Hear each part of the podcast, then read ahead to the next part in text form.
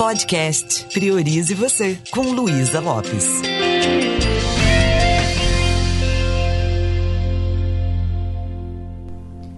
Olá, que bom que você está aqui comigo. Você tem a sensação que às vezes o tempo não é suficiente para fazer tudo o que você gostaria de fazer? Às vezes você tem aquele desejo de ser clonado para dar conta de tudo? Ah, eu tinha que ser dois para dar conta.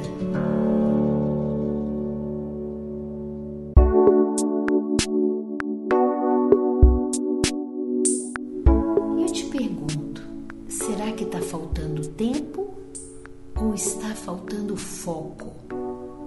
E é sobre isso que eu quero conversar um pouquinho com você.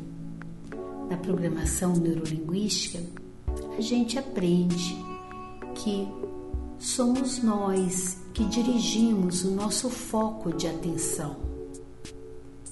E onde nós colocamos a nossa atenção, lá está a nossa vida.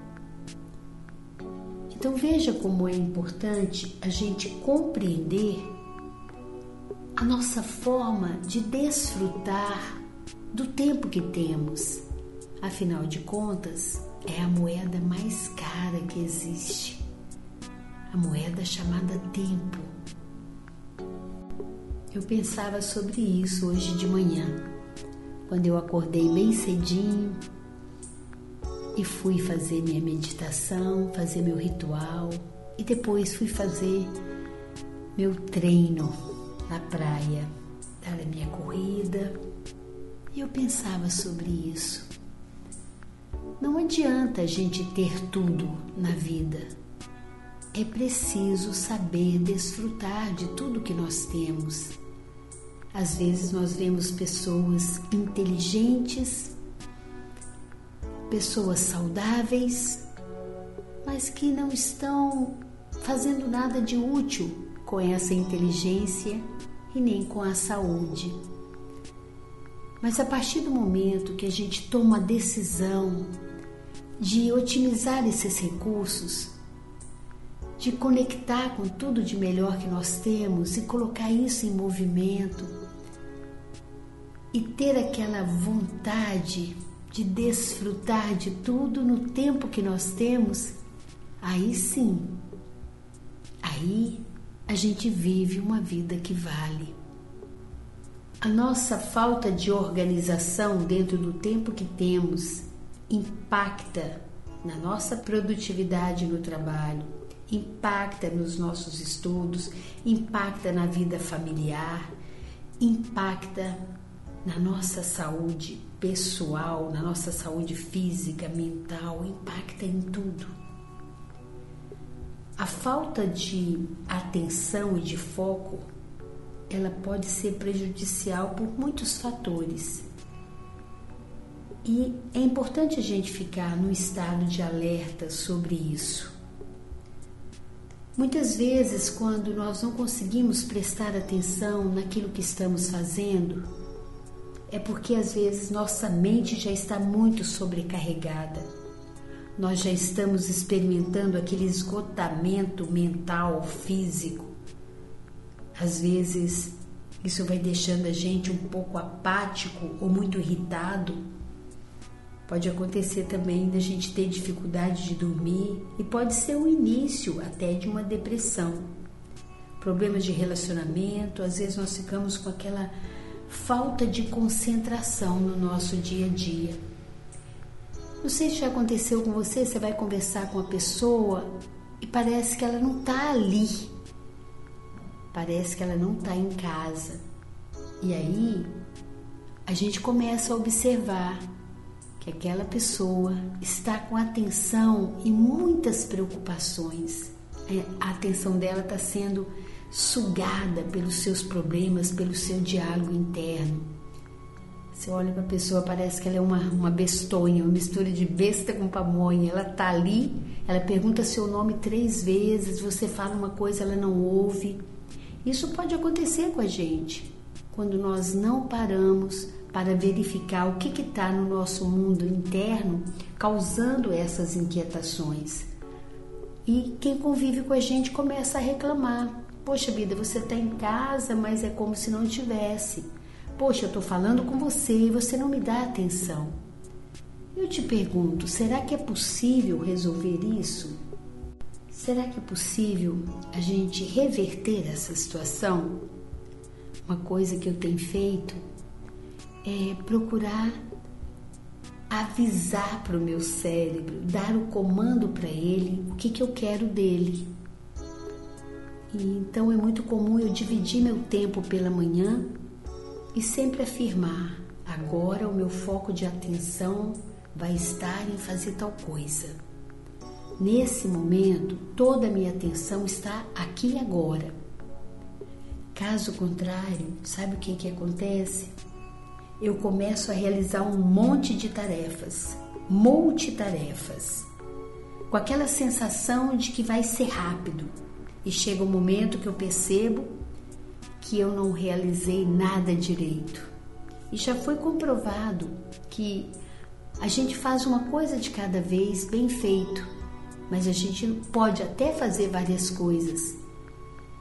Mas na maioria das vezes, nós cansamos muito mais o nosso cérebro, nós ficamos muito mais esgotados e temos muito retrabalho. Um estudo recente de neurocientistas afirmou que a tecnologia tem sido um impedimento para muitas pessoas terem mais saúde mental e foco de atenção, danificando o sono das pessoas, danificando os relacionamentos. Mas na realidade a tecnologia está lá. Nós podemos nos organizar a forma que vamos usá-la porque de verdade, se deixar, a gente vai ficar muito tempo vendo os stories do, do Instagram, do Face, nas redes sociais. Só que chega um momento em que você fala em que especificamente isso está me ajudando. E muitas vezes não acrescenta muito. Perdemos tempo, perdemos vida. Então, uma dica: faça uma coisa de cada vez. Pare de achar que você tem que fazer tudo ao mesmo tempo. Coloque sua atenção naquilo que você está fazendo naquele momento. Quando nós começamos a fazer várias coisas, nós começamos a acessar várias regiões do nosso cérebro ao mesmo tempo. Isso significa um cansaço mental muito grande. Pode haver uma sobrecarga cerebral que muitas vezes faz com que o trabalho fique sem qualidade, faz com que a gente crie um estresse muito, muito rápido. Então, pense: o que é importante eu fazer agora? O que é a minha prioridade? Quando for fazer alguma coisa, pare um pouquinho e reflita: isso aqui é realmente importante para eu fazer nesse momento? Será que eu posso delegar? E se eu não fizer, o que aconteceria?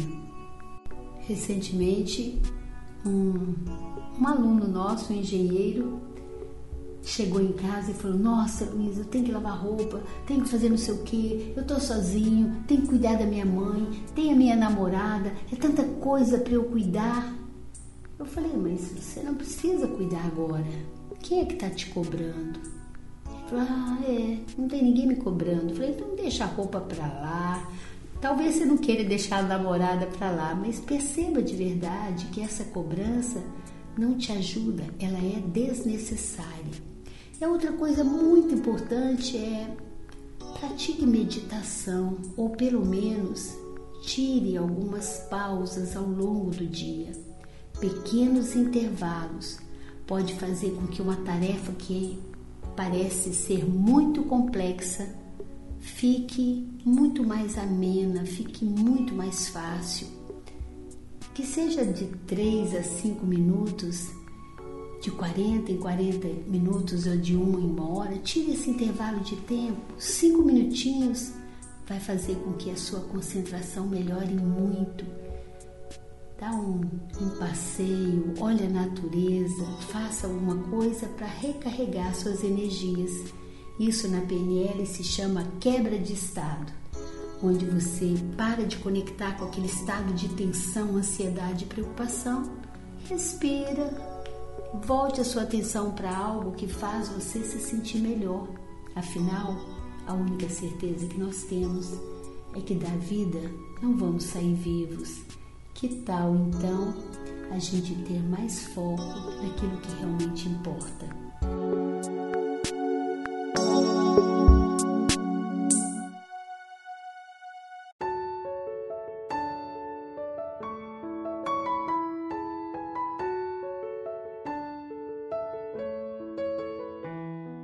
Vamos praticar? Me deixa saber como isso está te ajudando. E se quiser aprofundar um pouco mais, vai lá no meu canal do YouTube, Luísa Lopes PNL. Tem muito conteúdo lá. Um beijo bem carinhoso e priorize você.